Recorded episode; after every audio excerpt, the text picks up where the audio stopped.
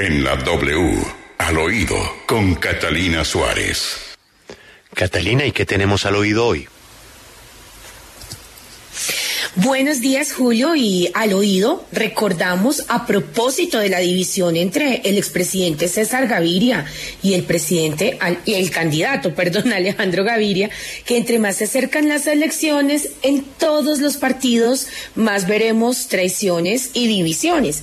Mire, hablamos con parte de los jóvenes de las directivas del Partido Liberal, eh, quienes habían sido muy importantes en la unión que se había formado y nos contaron todo lo que sucedió tras el evento de más de mil jóvenes en Medellín, en el que por orden de César Gaviria, pues como dicen ellos, bajaron al profe del evento más grande del año.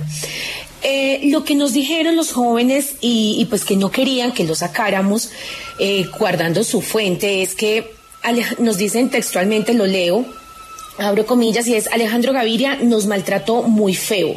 Todos le recogimos firmas y nos desconocía.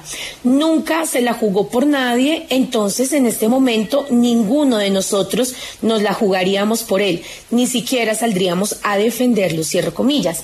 Pero además, Julio, los congresistas liberales, independientemente de si les gusta o no Alejandro, pues no dirían mucho porque recuerde que en este momento se están eligiendo cómo quedará esa conformación de la lista al Congreso de los liberales que por orden de César Gaviria, el expresidente, es la prioridad del partido.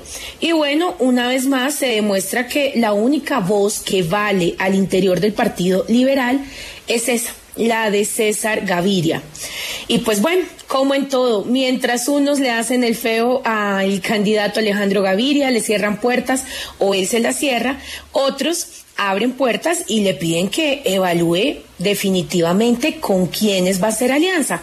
Por ejemplo, de la selección de la experiencia, como se autodenominaron los precandidatos Juan Carlos Echeverry, Enrique Peñado Loza, Federico Gutiérrez y ahora pues Alex Char, no cierran del todo la puerta y por eso hoy en al oído el precandidato Juan Carlos Echeverry nos cuenta ¿Qué piensan de todo lo que está pasando con Alejandro Gaviria y si la puerta está abierta? Escuchemos. Por supuesto contemplamos a Alejandro Gaviria como una posibilidad para la coalición de la experiencia.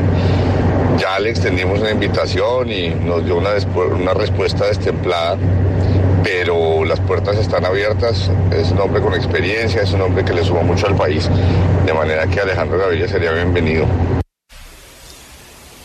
Pero además, en la misma conversación que tuvimos con el exministro y hoy candidato Echeverry, nos dijo que de momento no saben si eh, este grupo de la experiencia haría una eh, elección, una consulta entre ellos previa. Lo más probable es que no. Eso sí, nos dijeron que tenían la misma visión de país y que a ellos los respalda su experiencia. Entonces, pues para cerrar, al parecer Julio, mientras unos se traicionan y otro que anda por ahí solo sabe dividir y restar, hay unos que sí se unen y que sí saben sumar. Esto es al oído.